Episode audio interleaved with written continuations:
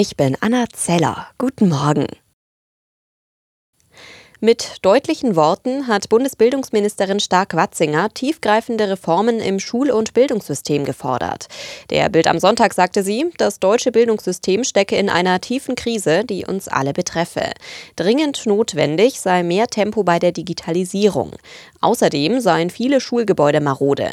In Berlin gibt es am Dienstag einen großen Bildungsgipfel. Die Gewerkschaften Verdi und EVG planen offenbar einen gemeinsamen Streiktag im Verkehrsbereich.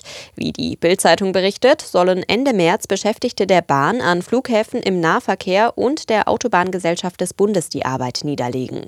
An mehreren Flughäfen wird bereits morgen gestreikt. Dazu hat die Gewerkschaft Verdi aufgerufen. Betroffen sind Hamburg, Berlin, Bremen und Hannover. Beim Deutschlandticket droht ein Flickenteppich. Je nach Bundesland könnte das Ticket etwa für Studierende oder Senioren weniger als, wie aktuell geplant, 49 Euro kosten. Das geht aus einer dpa-Umfrage hervor. Zum 1. Mai soll das Deutschland-Ticket starten. Allerdings sieht es mittlerweile danach aus, als ob alle paar Kilometer eine andere Regelung gelten könnte. Bayern etwa plant eine 29-Euro-Version für Studierende und Azubis. Niedersachsen lässt die Studenten weg und nimmt für den gleichen Preis Schüler und Freiwilligendienstler hinzu. Hessen plant dagegen ein vergünstigtes Ticket für Geringverdiener.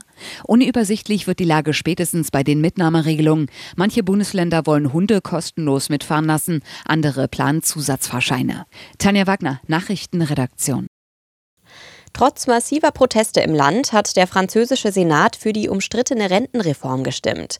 Das Vorhaben ist damit noch nicht in trockenen Tüchern. Der Gesetzestext geht nun in einen Vermittlungsausschuss.